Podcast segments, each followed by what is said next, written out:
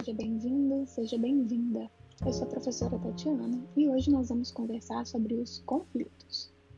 O conflito pode ser um problema sério dentro das organizações.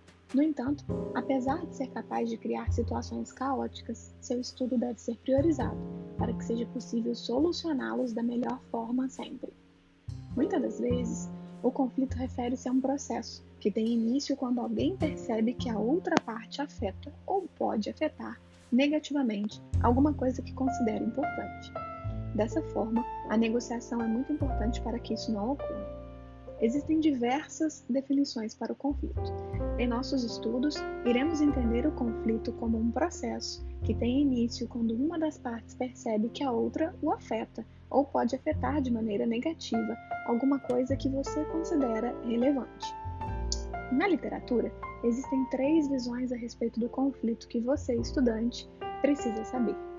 A primeira visão é a tradicional, que possui uma convicção de que todo conflito é danoso e deve ser evitado.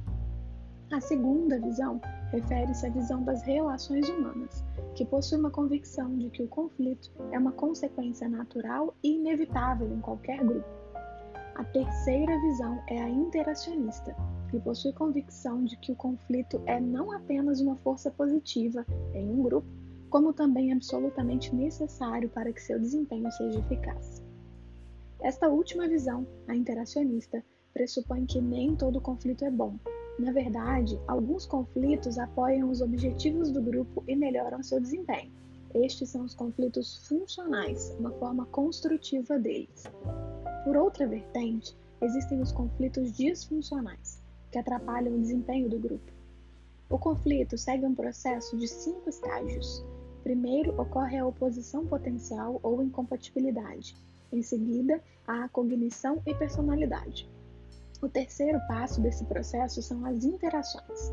Em seguida, há o comportamento e, por fim, as consequências. Os conflitos estimulam a criatividade e a inovação, encorajam o interesse e a curiosidade dos membros do grupo oferecem um meio para o arejamento dos problemas e a liberação das tensões, e ainda fomentam um ambiente de autoavaliação e de mudanças. Algumas evidências sugerem ainda que os conflitos podem melhorar a qualidade do processo decisório. Muito bem, você chegou ao final desse podcast. Te encontro numa próxima oportunidade.